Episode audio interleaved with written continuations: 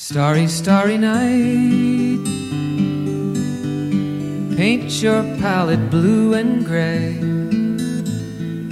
Look out on a summer's day with eyes that know the 前几天逛微博看到一个段子，说有一个女生生理期很难受的时候找男友，男友不但不安慰，还对女友撂下狠话，说你生理期脾气不好，没什么事儿，我们就先别聊天了吧。然后女友气得马上分手。然而评论里更多说的是女友矫情。我跑去问一位你们也很熟悉的好朋友冷爱，想听听他对这件事情的看法。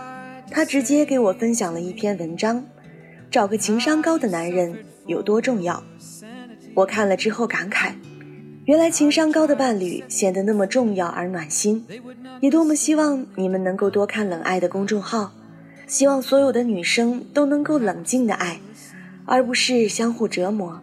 当然，如果你们遇到情感上的问题，也可以去找冷爱。冷爱与别人最大的不同，不是辱骂读者处理情感问题的笨拙，而是为他们分析出问题所在，并给出不同选择的结果。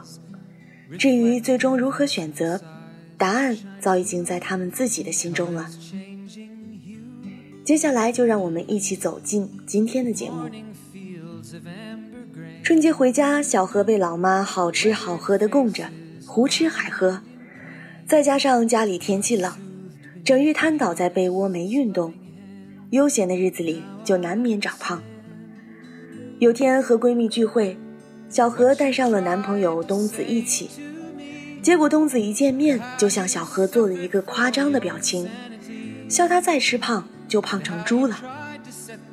闺蜜们和小何男朋友东子见面也不过三次，还没熟到随便开玩笑的份上。闺蜜们的脸一下子就黑了，心想：胖就胖嘛，蹭你家盐，喝你家油，吃你家粮食啦。小何连忙打圆场，招呼他们坐下来点菜。结果男朋友东子接过菜单，喏，这个这个还有这个。闺蜜们连菜单都还没正眼瞧上一眼，她自己接连点了好几个菜，也不管别人有没有忌口，爱不爱吃。小何不喜欢吃土豆，因为初中学校食堂连续两个星期都是土豆煮鸡，吃多腻在心里了。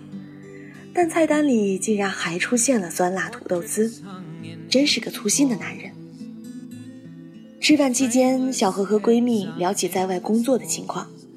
小何男朋友插嘴道：“女孩子嘛，反正最终要嫁人的，在外也估计闯不出什么名堂，还不如回家老老实实找份工作，结婚后在家生小孩做家务。”话不投机半句多，在闺蜜们忍不住缝上小何男友嘴之前，双方提前结束了这场聚会。回家后，小何在群里发微信，问大家觉得男友怎么样。其中一个闺蜜忍不住了，说：“老何。”你上哪儿找这么一个天下第一号大奇葩？真是把我们的脸都气到变形。第一，见面开玩笑说话没分寸；第二，点菜只顾个人，自私没礼貌没风度；第三，认为女孩子就该在家相夫教子，大男子主义，明知别人不爱听还偏要说，这不是忠言逆耳，这是没教养，情商低。那么找个情商高的男人。到底有多重要呢？小晴的大学室友是一个情商极高的女孩子，和她相处真的如沐春风。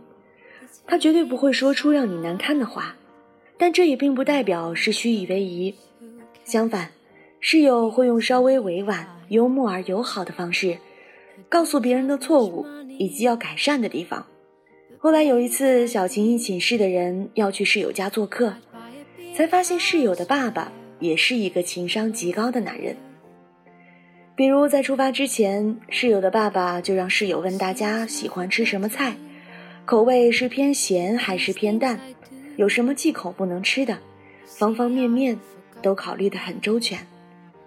来到室友家里，他妈妈在烧菜，爸爸在旁边帮忙摘菜，两个人的感情看起来很好。室友说，从小到大就没见过爸妈吵架。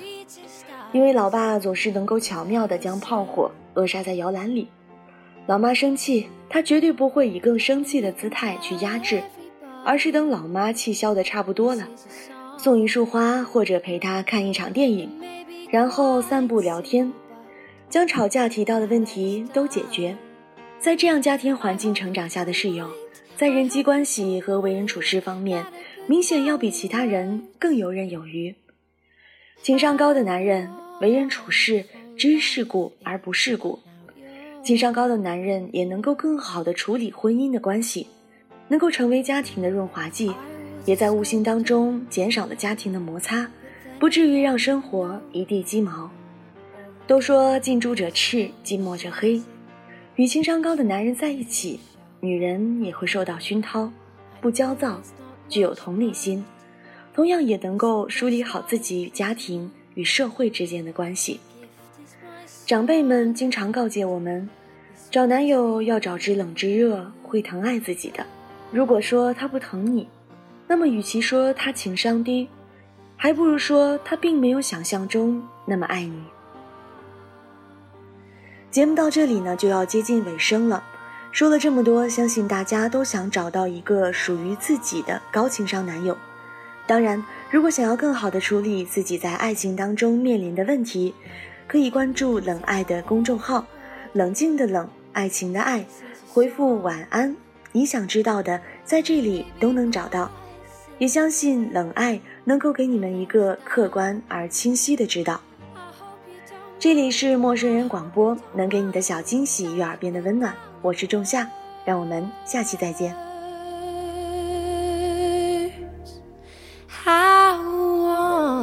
Wonderful life is.